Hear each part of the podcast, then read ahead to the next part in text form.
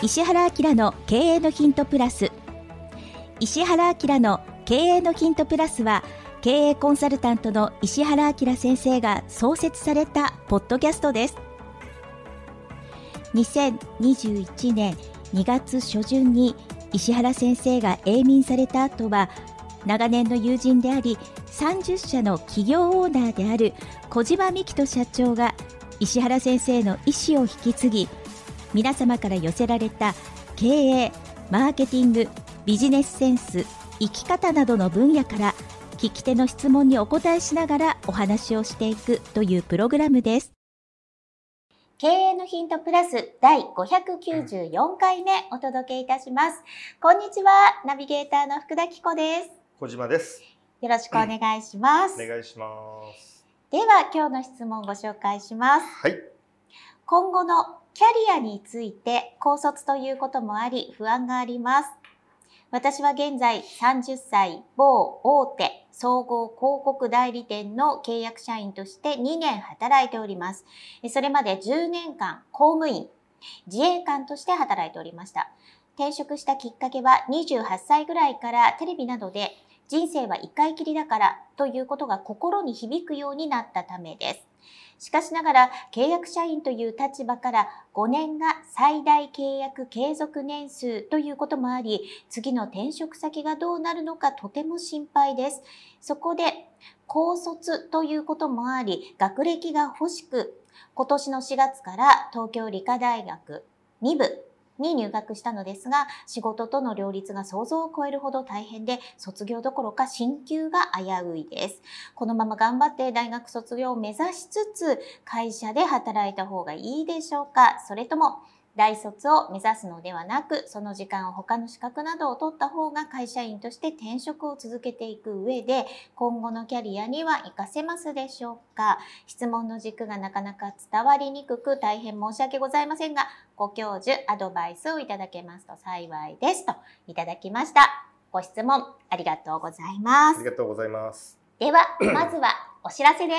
はい、あの私が経営しております株式会社 e メディックという会社がありまして、その株式会社 e メディックというふうに検索していただきますと、私の、えー、スーツ姿のホームページが出てきまして、そこでですね、はい、セミナー動画2本を無料で、えっと、見れるという企画をやっております。はい、でどういうえー、セミナー動画かと言いますと99%失敗しない新規事業の作り方というですね、えー、新規事業をの、えーまあ、事業のネタを探すところからどういうふうに、まあ、組み立てていけばいいのかという、え、そういう動画とあとはですね社員1名コネなし事務所なしから 運や偶然性を排除し13年で30社の企業オーナーになるまでの戦略を大公開ということで、えー、こちらの方ですね、えー、私があの社員1名の時からどういうふうにな考え方で今に至ったかというようなあの、まあ、考え方の方ですね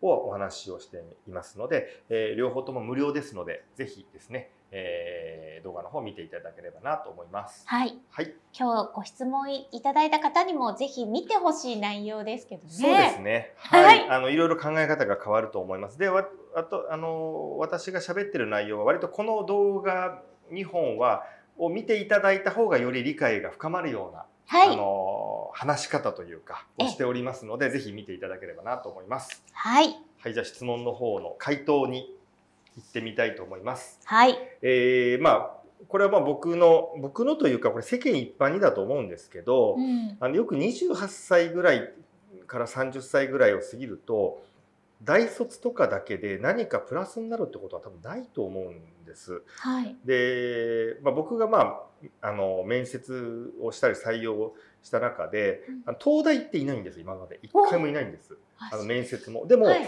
あのこれどうしてかよくわかんないんですけど、うん、慶応もまあいないんですよ。早稲田大学ばっかなんですよ。でもじゃああの専門学校卒業の人と早稲田大学の卒業の人で、うん、別に早稲田大学卒業の人を採用するかって別にしないです。それだけでは。うん、あのあんまり関係ないんですよね。それが通用するのってまあよく言って25歳ぐらいまでだと思うんです。はい、じゃあ28歳から30歳、えー、ぐらいを過ぎると もうその何ができるのかっっていうところのみなんですよね。うんうん、なのであのそのこの例えばこの方があの東京理科大学の、まあ、2部に入学してということでこれも本当にお仕事をフルでやられた上でおそらく夕方からとか授業で卒論があってとかってなるとこれもう相当きついですよね。そうですね。はいまあ、どんな仕事どんな職種なのかがちょっとここ書かれてないのではい。あの代理広告代理店ってことですけどそその代理店って言ってももうあらゆる人事なのか経理なのか営業なのか、まあ、もうちょっと何何なのかよくわからないですけどはい。まあ大変ですって書かれてるおそらく大変だと思うんです。うんで僕はその僕社会人になってから勉強したいっていう方いるんですよ。であの僕のですねあのグループ会社の社長で、えー、と今ですね28歳なんですけどあの慶応大学の今2年生はい。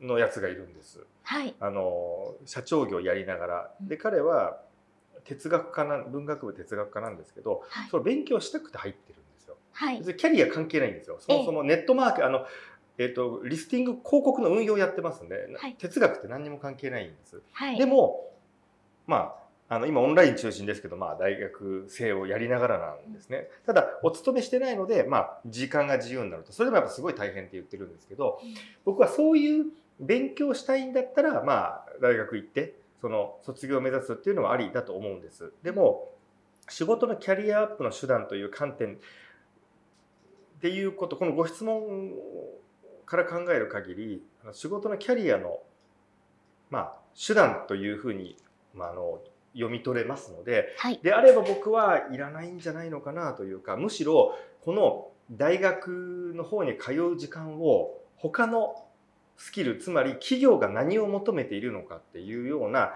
スキルにあのを習得する方にあの時間とお金を投資した方がよっぽどいいんじゃないのかなと思うんです。はい。で僕は最大の問題はうんあのあとは資格を、まあえーまあ、大卒を目指すのではなくその時間を他の資格を取った方がというのもそうなんですけど資格もうん。んちょっと厳しいのかなというどんな資格を取るかなんですけどはい。これあの1年とか2年で取れる資格って僕意味ないと思っていて、はい。はい、宅建でも行政書士でもいいんです。意味ないっていうのはうん。それだけで圧倒的に就職が有利になるとかあの中小企業診断士もそうなんですけどなんかなんていうんですかねあの給料が倍になるとか転職でめちゃめちゃ有利っていうのはまあ宅建持ってればそういう不動産のね賃貸とかのそういう会社の営業はできると思うんです、はい。やっぱ宅建あったあないとダメなんで。はい。ぐらいの話でじゃあそれがすごいキャリアになるかというとそういう感じがしないんでなんか僕は資格所得取得っていうのは正直なしだと思ってるんです。はい。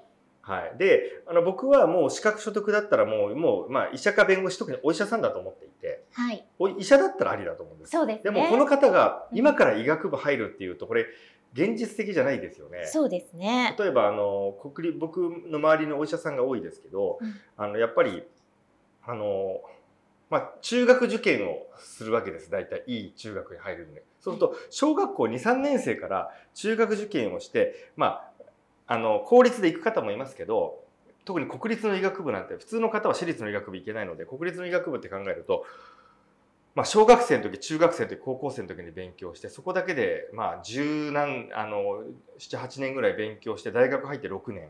で研修医になって2年なんで最低でも十何年かかるわけです。はい。それぐらいだったら価値があるかなといううん。なのでいなんか特にあの半年学校に行ったから取れますっていうのはちょっとよろしくないんじゃないのかなと。うん、あのーなのでそのちょっとその資格をっていうのは僕はあの大学プラス資格両方ともどうなのかなとうん思います。はい。でもしかしたらうん例えば整体とか柔道整復師とか、うんはいああいうとこああいうのだったらありだと思います。はい。はい、あのただあれもその学校に行くのもお金かかりますしうん。1年では取れないですよねまあまあ時間かかりますよね。そうですってね。考えるとちょっとあの現実的じゃないのかなと思うので僕はあのあともう一個大事なのがこの方まだ30じゃないですか。うん405060って考えた時にうんあの多分この考え方でいくと、まだ30代前半ってギリ仕事あるんですよ。うんでも10年経ったらあの人生が多分積みます。もうあのまともな就職先ないです。そうですよね。そうなんですよ。でそれがあの今は40歳なんて言われてますけどおそらくあと5年もするともっと早くなるんじゃないかとうん思うんであの、まあ、これは誰でも言ってる話だと思うんですけどこの正社員が安全っていうことはやっぱりなくなるっていう、まあ、ちょっと、まあ、おそらくこの方が想像してた答えにまずな一回いなってしまうんですけどありえなくなるので、はい。やっぱりそのじゃあどういう人かっていうと本当に、まあ、能力がある人というかはい。あの、まあ、いわゆるあの食えるスキルうんで食えるスキルって何かっていうと会社から見たらあの売り上げをもたらしてくれる人なんですよね。はい。であれば別に何歳とか別に高卒だろうがあの、まあ、あまり関係ないんじゃないのかなっていう気はします。そのえっと、30歳を超えていたらですね。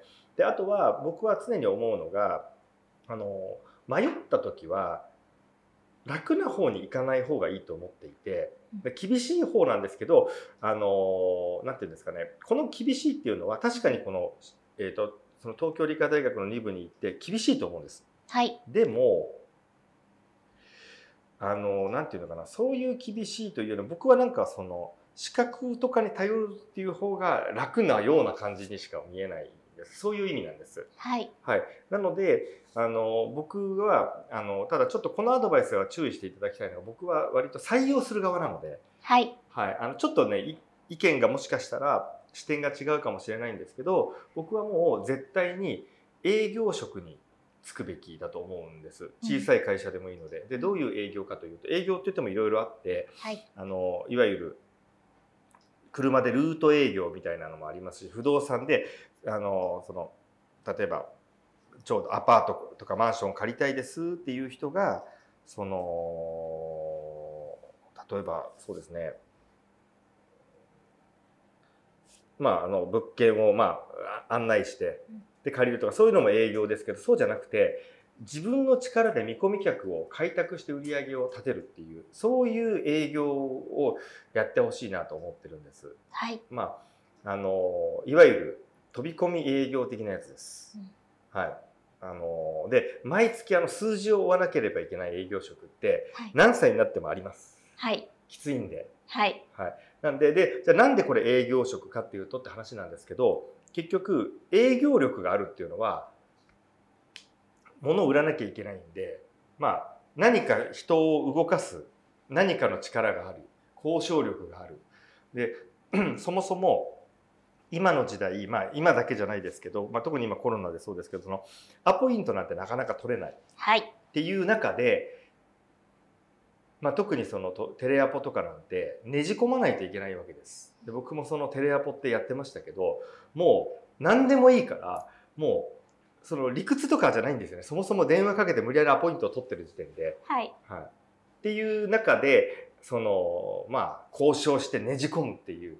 で行って実際にそういう何かしらの営業でセールスをするっていうようなあのそういう仕事をやってほしくてでこれはですね 何が一個問題かというとこここの営業ってあの資格がないんですよ。ないですね。それがねい大問題なんですよ。はい。わからないんです。あとはあのなんかですね多くの人がここ避けるんですよ。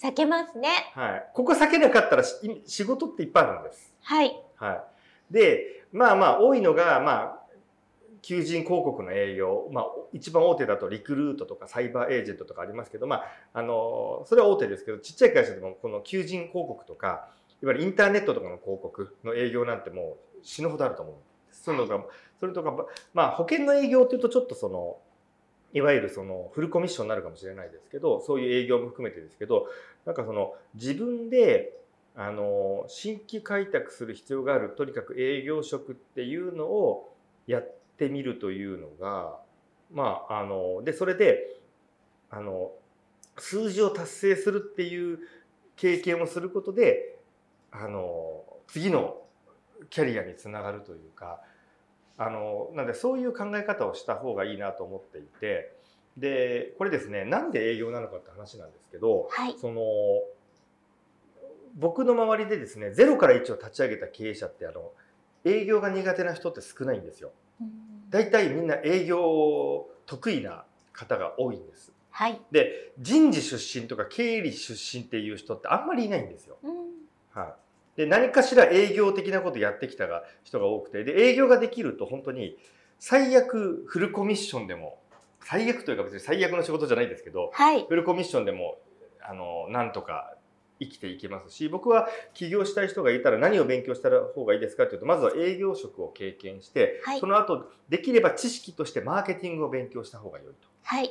はい、でこれなんでかっていうとマーケティング職っていきなり転職してつけないんですよ、うん。商品開発とかうん。もそうなんですけどあのマーケティングの仕事ってあのーあんまり中途採用でないんです、はい。しかもそれはどこかの会社でマーケティングをバリバリにやってたっていう方だったらありえるんですけどそうじゃなかった場合いきなりってないのでそうなるとマーケティングは何かで勉強する。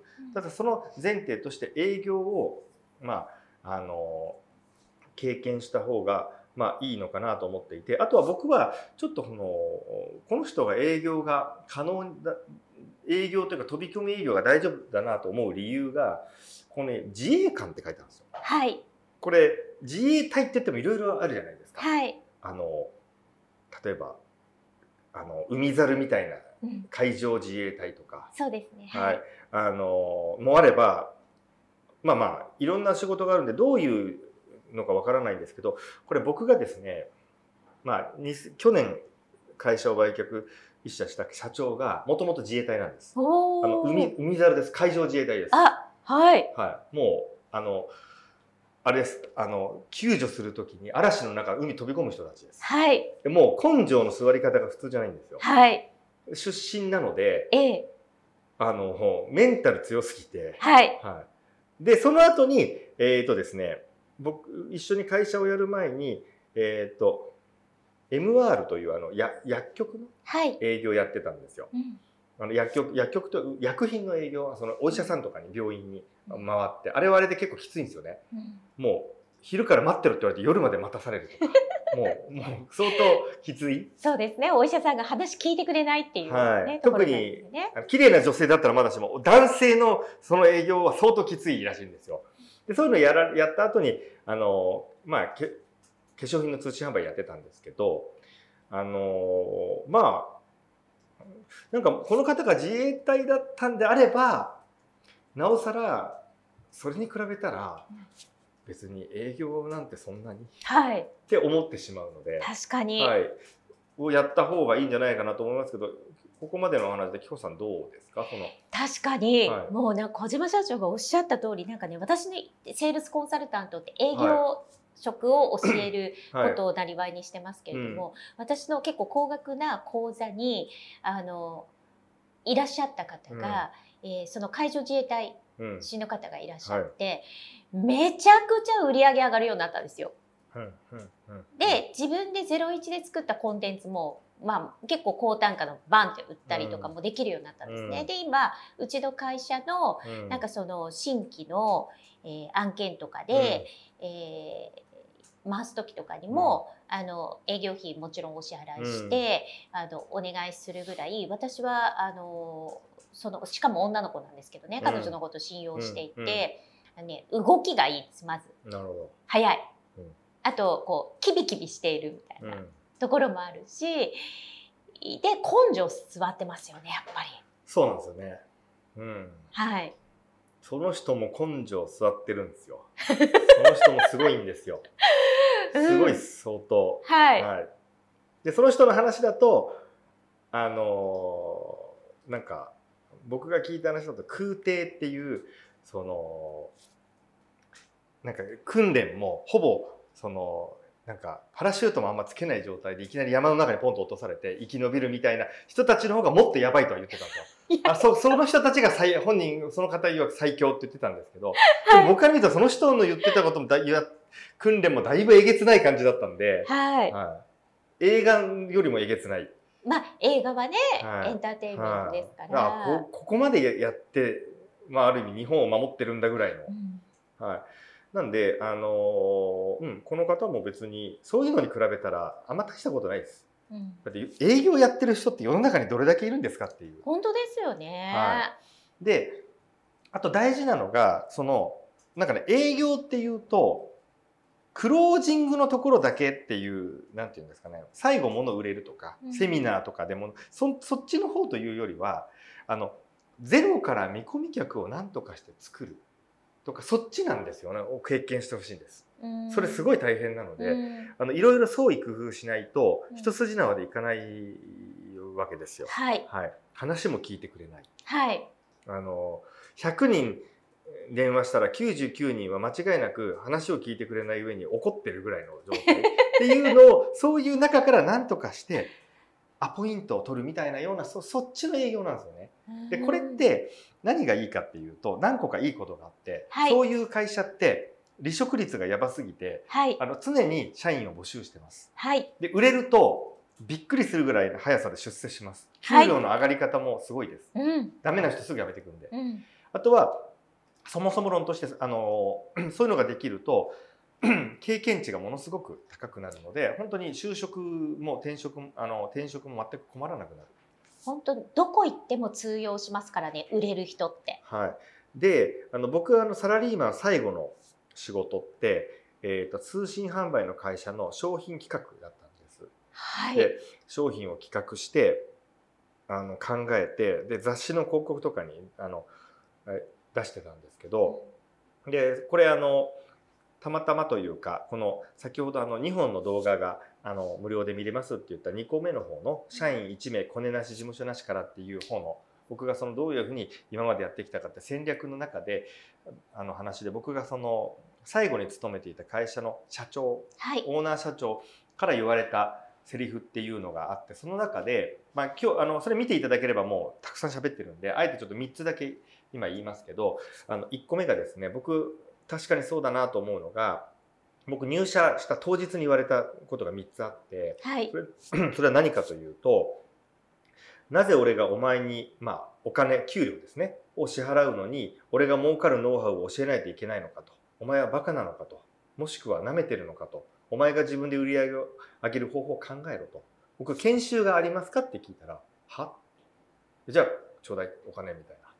で儲けるノウハウを教えてほしかったらお金払えとで会社のお金で広告を出せるんだからそれだけでも恵まれすぎてると失敗しても残念ながら俺はお前をクビにすることしかできないと、まあ、実際は今はクビにすることもできないんですよそうねですねだ。からその意味を理解して会社を使い倒せって言われたんですまさにこの考え方が重要ではい。で僕はあのどうしてたかっていうとで僕当時ですねまだその素直だったんでそうかなって思っちゃったんですよ。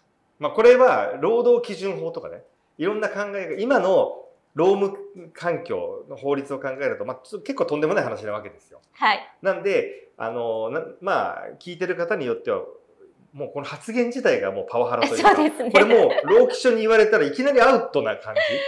うんうんはい。お前が考えろみたいな。はい、でなんですけど僕は結局あの雑誌で広告をサプリメントとか、はい。広告を作らなきゃいけなかったんです。でなのでまずそのここでそれを信じてしまってそっか自分で考えなきゃいけないのか。確かにそうだなと思ってあのじゃあどうしようってことで他社のじゃサプリメントの広告とかをそこの会社に図書室みたいのがあったんです。過去の過去10年分ぐらいの競合のじゃダイエットのサプリメントとか。競合のあの雑誌あのまだもう、えっと、20年ぐらい前の話だね。20 20何年前の話なんであれですけどまだインターネットというよりは雑誌の広告だったんです。の過去の雑誌の広告がたくさんそのそのたじゃあ,、えーあのに例えばそうですね2000何年あの売上ランキング順とかそしたら会社別順とかって言って全部そのハサミで切ってなんかスクラップされてたんです。そういうのとか見たりとかあとは当時その僕お金が全然なかったんであこれはなんかマーケティングの本を読まないといけないんだろうなと思ってあの池袋に純駆動書店ってあるんです、はい。でそこに土日に行ってあの今は分かんないですけど当時ですね各会に行ったことあります？純駆動書店って池袋。のはい、あの私の書籍もずっとこう、は見えるように置いておいてくださった書店あれね行きました。い、椅子があるんですよ。ありますね。で当時もあったんです。はい。であそこのあそこに行って椅子に座ってはい。あの当時ですね純駆動書店は10時から夜10時までやってたんです 長い営業時間。あのどこかの会がなんか哲学とかよくわかんない、よくわかんない僕から見たらですよ、はいあんまりちょっと面白くないようなはいあの人もほとんど来ないようなそこの会は椅子に座ると誰も人来ないんですよ。そこに座ってまたしかもですねエスカレーターの横にテーブル丸テーブルもあるんですよ。丸テーブルと椅子があるんですよ。うんだから10冊ぐらいドンと置いてあの、まあ、まあ当たり前ですけど当然まあ一応写真は撮っちゃいけないです。はいはいでトイトイレに持ってっちゃいけないです。はい。なのであのお金がなさすぎてですね実家で母親からあこの話しましたけ？どでかいおにぎりを2個作ってもらってっていうであのトイレに行って食べるんですよなんでかというと5分ぐらいだと片付けられちゃうんですよ、はいと。その場所取られちゃうから、はい。はい、トイレに行っておむすび食べて戻ってきて、はい。はい、一応そのバレるんで何回かやってたらもうバレちゃったんですよ。飲食しないでください誰もいないなと思ってたら、はい。はい、なんででそれをやってたんです。でもそれただじゃないですか。はい。そこで当時神田正則さんとかいろんな方の存在を知ったんです。あはい。マーケティングって、うん。あの例えば平秀信さんとか、ああはい。いう当時あんまりにそんなたくさんいなかったですけど、うんそういう方たちとか、まあ、それ以外にもあのもうちょっと固めのコピーライティングの本とかそんななかったですけどそういう本とかをもう本当にめちゃくちゃ読んで、はい。はい、でまさにそのまあなんとかしてあのあ会社がお金出してくれてるんだからっていうふうにして、まあ、売り上げを、まあ、会社で経験を積ませてもらったという考え方が運よく社長にすごいそういう感じで詰められたんでそんなもんかと思ってしまったんで、まあ、結果良かったんです当時はふざけんなと思ったんですよ。あれ会社って研修とかがあってって思ってたんで。いやーすごい。はいそ。その4年間の経験があってもうそのその会会社員時代におそらく本屋さんに出てるであろう本は全部読んでたんでマーケティングとかそういうなんか売り上げを上げるみたいな本って。なんでそのあとはそのいわゆるライバルの広告とかっていうのももう毎日朝から晩まで研究してたんでなんで辞めた後そのサプリメントとかの事業を始めたら、まあ、いきなりうまくいったというか。うんっていうのがあったんですけどあのなんか会社をそういうふうに利用さする人しか 今の時代生きていけないんじゃないのかなと思ってるんです。うんで僕その前のあのキャリアっていうのはあんまり話をしたことがないと思うんですね何回か転職してるんです。はい。で でどういう仕事をやってたかっていうと基本転職が多かったんではい。誰でも入れる会社にしか入れなかったんです。誰でも会入れる会社っていうのはですね彦さんが結構転職されました？サラリーマン時代。私はサラリーマン経験がないんです。あないんですか？ないんです。あらすないです。ごいですね。はい。なるほど。僕はまあもう転職を すごいもういっぱい知ってしまったんで、もうそうするとあの履歴書を出せば誰でも入れる会社しか入れないんですよ。それはどういう意味かっていうと履歴書見せるじゃないですか。とはい。向こうがもうこっちかこっちの顔見てないんです。いつから来れる？来週月曜日。OK 採用って言ってパッと言っておおこんな感じかみたいな。はい、でそれが何だったかっていうと1個は英会話スクールの営業。はい。もう1個は小中学生のお母さんがいる方の教材販売の営業です。はあ。でこの英会話スクールの営業ってのは何かっていうと今はちょっとあんのかわかんないですけど昔ですね書店の純駆動書店とか三省堂書店とか有林堂書店とかうん。ああいうような書店が提携していてよく提携今考えたらよく提携したなしてんなと思いましたけどなんかたなんかスーツを着た男の人とか女の人とかがちっちゃい台があって立っててなんか TOEIC のなんとかですとかってはがきを持ってるの見たことないですかね？あります。あのそれとかあのアンケートに答えていただいたら500円のあ図書カードあげますとかって。はい。あれやってたんですよ僕。あれってあの後のけあれ何やるか分かります？あれどういうし何やってるか。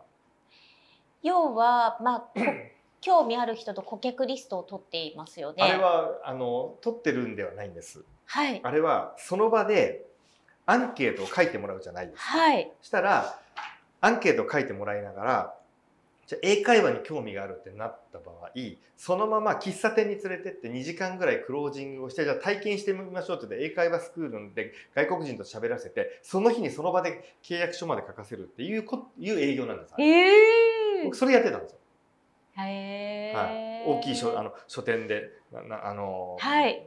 クオカード当たりますとかうって。ん。うん。でもう一個の教材販売っていうのは何かっていうと、まあ、今はもうそもそも個人情報の関係でそういうのないと思いますけどあのまああんまり社名は言えないですけど何々出版みたいな会社名があるんですよ。コマーシャルもよくやってるような。なんですけど、まあ、電話でアポイントを取ってはい。そのそれもねどっから仕入れてくるか分かんない名簿がドンとあるんですよ。はいそこに上からかけていくんです。はい、あのなんかその保護者の名前と電話番号と住所が書いてあるんです。でねど何かに資料請求かなんかしたのをリストをその会社買ってくるんですよ。うん今もうないですよそんなの。うん個人情報があるんで。うんで当時それなかったんででかけるんです上から。うんでアポイントを取ったら自分で行ってそのか50万とか100万とかでそのじゃあ小学生のこれで小学校さあの4年5年6年行けますとか中1中2中3全部勉強できますっていうなんかみかんの箱2個ぐらいに入ったテキストとかを売るそうそういうやつです。はい、っていうこういうのをやってたんです僕。はい、であのででですねこれじゃあどうやって営業スキルを学んだかっていうことなんですけど、はい結局 これどうやって営業スキル学ぶと思います？こういう人たちって。それは断られた回数が多くなればその分のなんかデータじゃないですけどそれは溜まってきますよね。多くも何もあれですよその1日500件かけて話聞いてくれる人3人ぐらいの確率ですよ。はい、もうでこれどういうことかっていうとあのそのリストっていうのがですね×が10個ぐらいついてるリストなんです。つまりどういうのかっていうともういろんな人たちがかかけて。かけてかけれなかった。これは出なかったとか、はい。とか1年前とか無理やり切られたとかそういうやつなんです。回ってくるのは新人は。はい。だからもうめちゃくちゃなやつにかけてるんですよ、はい。あのほぼかけた瞬間切れられるっていう、はいそので手垢がついてないやつじゃないんです。なるほど。もうもうもう下手すると何十回かけてはい。るか分かんないやつにかけたアポを取らなきゃいけないきついですね。はなんであのその時に 僕すぐ売れるようになったんですよ。はい。でこれはあの何をやったかっていうと、まあ、その会社が、まあ、すごかったんじゃすごかったんですけどその会社のトップ営業マンみたいな方のトークがあるんです。はい。それをあのどれぐらいですかねうーんとワードで A4 で20ページぐらいなんですよ。うんうんそれを文字になってるやつをはい3日間缶詰で完全暗記させられるんですよ。うんあのセリフとして暗唱できるように。はいでそうしたら今度は役者みたいに感情を込めてあのなりきるっていううん練習をするんです。うんで1週間でそれやんなきゃいけないんですよ。うん。でこの間に3人入ったら2人辞めていきます。うん。やばすぎて。あとそのかけてるあの電話をかけてる 姿がこうもう危なすぎてこれねそういう会社にいた人だったら分かるんですよ。なんか昔、電話の受話器に手ぐるぐる巻きに、あの、ガムテープで貼られて、もう切切ったらすぐかけるみたいなのもよく聞きましたけどね。それはもう数かけないとダメなんで、はいあの別にぐるぐる巻きしないですけど、はいもうダメだと思った瞬間あの切ってもう押してます次、そうですよね。で、はいあのーこれもねあんまりこういうの言っていいのかわかんないんですけどすごく変な感じなんですよその光景が。でみんなが電話で喋ってるんですわーっと。でほとんどダメなんですよ。うん。でもあのアポイント取るまでに少々あの5分10分話さなきゃいけないんですうん。その時に100件とか200件に1回だけそうなるわけですよ。うん。そうなるとどうするかわかります？どうするか？あのある行動に出るんです。へえ、なんだろう、立ち上がる。違うんですよ机の中に潜るんです潜る。あ、の聞こえない。集中するためにあの真っ暗で集中するために、はい。はい。はい、まあそうなんですよ、うんそうすると誰かが潜るとみんなわかるんですよ、おあいつ入ったと そうそういう感じそういう会社でやってたんです僕へえ。はい、あいつ入ったなと。はい。で僕はですねこの暗記してこれすごい運が良かったんですけどそのデビューした2時間後ぐらいにそれができてしまってアポが取れた。取れて売れちゃったんですよ。売れたあまあまあ、はその付き添いの人もいたんですけどね、はい先輩みたいな人もいたんですけど、はい。なんですけどここで分かったのはこれ演じられるかどうかだけなんだ、そうなんですよ。っていうのとそのそれを完全にそのロープレをずっとやるんですよ。はい。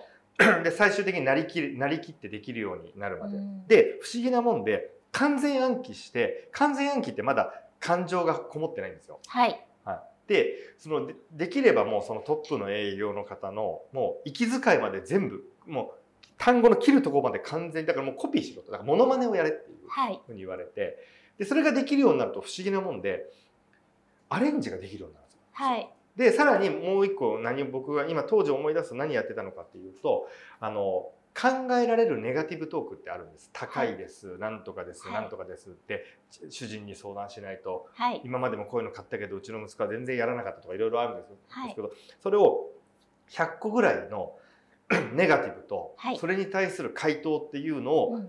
それも完全暗記させられるんです。はい。切り返しと。何言っても、あのはい。笑顔でできるように。っていう、はい。そうあのよく考えたらどの会社もそうやっぱね全部そういう会社ってそういうのやらされるんですよ。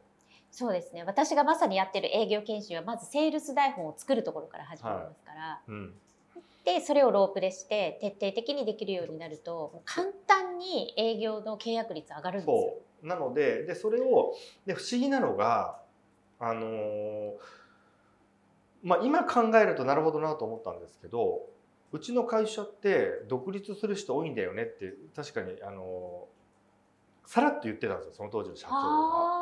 最初何はい。言ってるのかよく分かんなかったんです。当時独立なんて考えてなかったんで。はい。あ多分そういうことなんだなって今は、はい、その社長も分かってなかったかもしれないです。正直そういうことができると、うん。あの誰かの商品を売るっていうだけで独立ができちゃうからなんですよ。うん、できますね。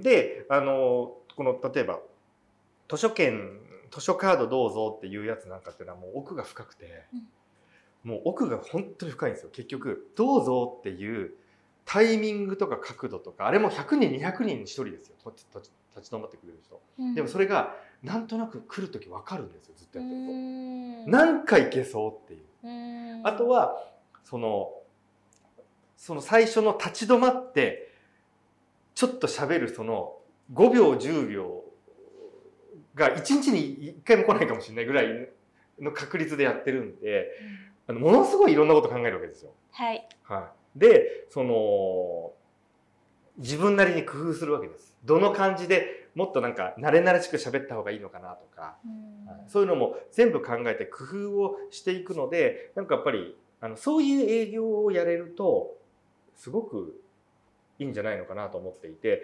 で実際に僕あの美容クリニックをやったんですね。2014年から19年まで。はい。この売却をするまでの5年間やってた時も当時の一緒にやった院長先生にも飛び込み営業のを学んでもらったんですよ。うんそしたらもう劇的にトークがいけるようになってもう看護師も全員です。うんはいなのでそのこの話ってじゃあこのキャリアアップのためだけじゃなくて経営者の方も意外とこのあのど営業飛び込み営業的なスキルってものすごいやっぱり僕はいい経験になるなと思うのでそういうセミナーとかに自分があまりやらないとしてもあの変な交渉術とかなんかマネージメントのスキルとかっていうようなセミナーに行くよりははい。そういうセールスセミナーに行った方がよっぽどうんなんかほ自分のためになるんじゃないのかなと思うのででこれちょっとまとめますと、そのやっぱりその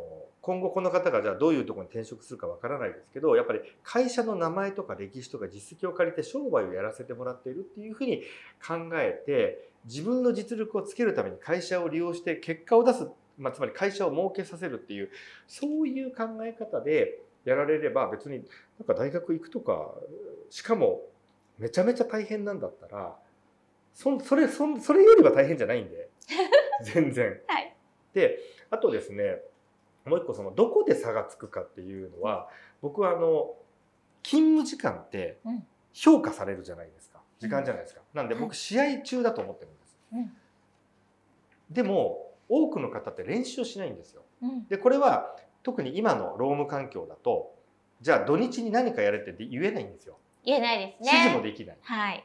だからしょうがないんですけどだからこそ勤務中を試合って考えた時にプロであれば練習ってするわけですよ。はい。なんで勤務時間以外の時間にいかに試合で成果を出せるための練習ができるかっていうのが差がつくと思ってるんです。はい。で僕はまあたまたまですけどその土日に、まあ、お金なかったんでもうあの本買わないでずっと読んでましたけど あのそれをあのそれもある意味練習なわけですよ。はい。だからお金かかるかかかんないかって言ったらお金のかからない工夫でやるっていうのはいくらでもできるんです。そうですね。はいそうなんですよ。うんなんであのそういうふうにその差がつくのは練習だっていうでその練習でやったことを試合で試すっていう。うん。でもなんか練習と試合をですね勤務中に全部やろうとする人がいるんですよ。そうですね。本当そうですね。それはやっぱり経営者目線から見るとそれは無理でしょと。うんうんそれはおそらく大学出てるとかっていう以前の問題になるんで、で特にあと最後にですね本当に経営者の方も飛び込み営業のスキルを学ぶと例えば LP を作ったりとかじゃあステップメールの構成を考える上でも結局そういう営業をやってると常に相手の目線とか回答とか表情でその次どうするかっていうのを考えなきゃいけないんでそういう経験をしておくとそういうマーケティングを考える上でも非常に参考になるはい。のであの、まあ、結論としては、うん、資格も大学もその目的であれば別にややめた方がいいとは言わないですけど あんまりなんかその方が目的とするキャリアアップには多分つながらないんじゃないかなと思いますので、はい。うん、ちょっと営業職というのが一つの、うん。うん、選択肢だと考えていただければなと思います。はい。はい、ということで、いかがでしたでしょうか？今日は経営のヒントプラス第594回目お届けしました。今日も最後まで聞いてくださってありがとうございます。ありがとうございます。今日のポッドキャストはいかがでしたか？番組では小島社長への質問をお待ちしておりますメールアドレス info アットマーク m-aim.jp 宛てに質問内容を記載の上件名をポッドキャストの質問と明記してお送りください。メールアドレスはポッドキャストの概要欄にも記載しております。そちらもご確認ください。それではまたお耳にかかりましょう。ごきげんよう。さよなら。